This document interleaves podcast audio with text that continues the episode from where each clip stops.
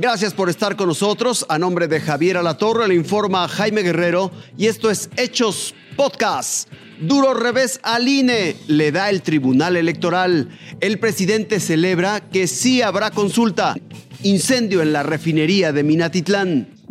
Fue un duro revés a la decisión mayoritaria del INE.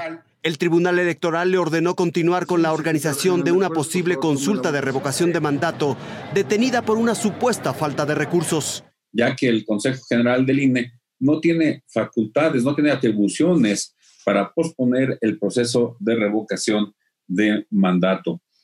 En una decisión unánime, los magistrados determinaron que el INE debe hacer una nueva reasignación presupuestal para cubrir los costos del ejercicio, pero también le ordenaron tocar las puertas de Hacienda si requiere una ampliación presupuestal. Así que este jueves el instituto ordenó a todas sus áreas hacer una nueva reasignación de recursos con una limitante. No vamos a poder dejar de entregar credenciales, no vamos a poder dejar de fiscalizar, no vamos a poder dejar de hacer monitoreo, no vamos a poder, no vamos a vulnerar ninguno de los derechos laborales que están en la Constitución. Cuidado, leamos completa la sentencia. ¿eh? En la Constitución en la ley, en el estatuto. El INE recibirá el próximo año 14 mil millones de pesos que dice ya están comprometidos. Sostiene que le hacen falta 2 mil millones para la revocación de mandato por lo que es prácticamente un hecho que solicite más dinero, decía un acalorado Lorenzo Córdoba. Cuando le preguntamos, le pedimos recursos para hacer la consulta popular, Hacienda nos contestó en un oficio, el gobierno federal tiene otras, otras prioridades. Así nos contestaron, ¿eh? Eso ya no lo va a poder hacer Hacienda.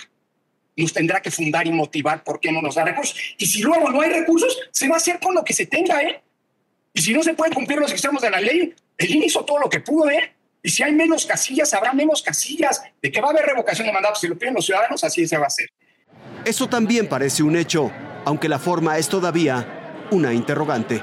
Jaime Guerrero, Fuerza Informativa Azteca.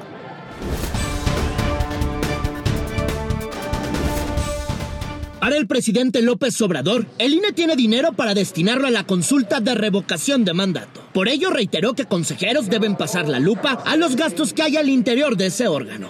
¿Cuánto ganan?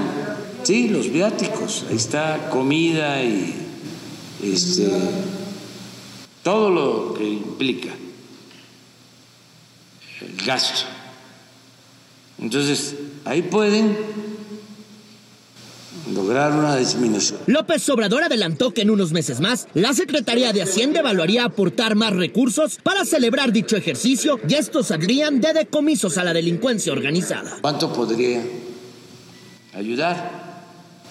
Si es que tiene posibilidad de hacerlo sin afectar ningún programa y celebró que autoridades judiciales le corrigieran la plana al INE y le ordenen mantener todas las tareas de la organización de la revocación de mandato gritarse a los cuatro vientos es que va a haber consulta. Irving Pineda, Fuerza Informativa Azteca.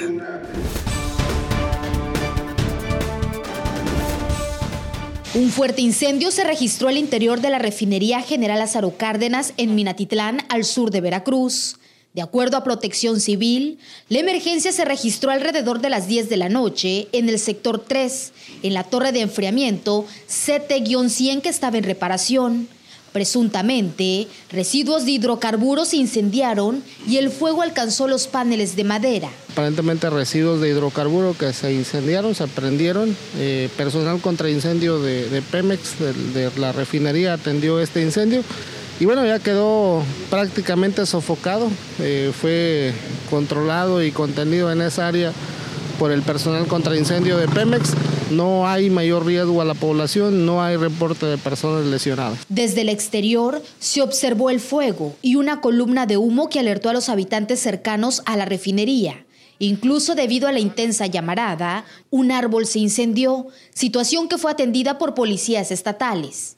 No hay riesgo para la población, que es lo más importante, y ya le informamos a la gente que pudieran pasar a sus habitaciones o a sus casas a descansar, no hay riesgo absolutamente para nada. Al lugar arribaron elementos de la Guardia Nacional, Ejército Mexicano y Policía Estatal, quienes se desplegaron en las inmediaciones de la refinería ante cualquier situación de riesgo.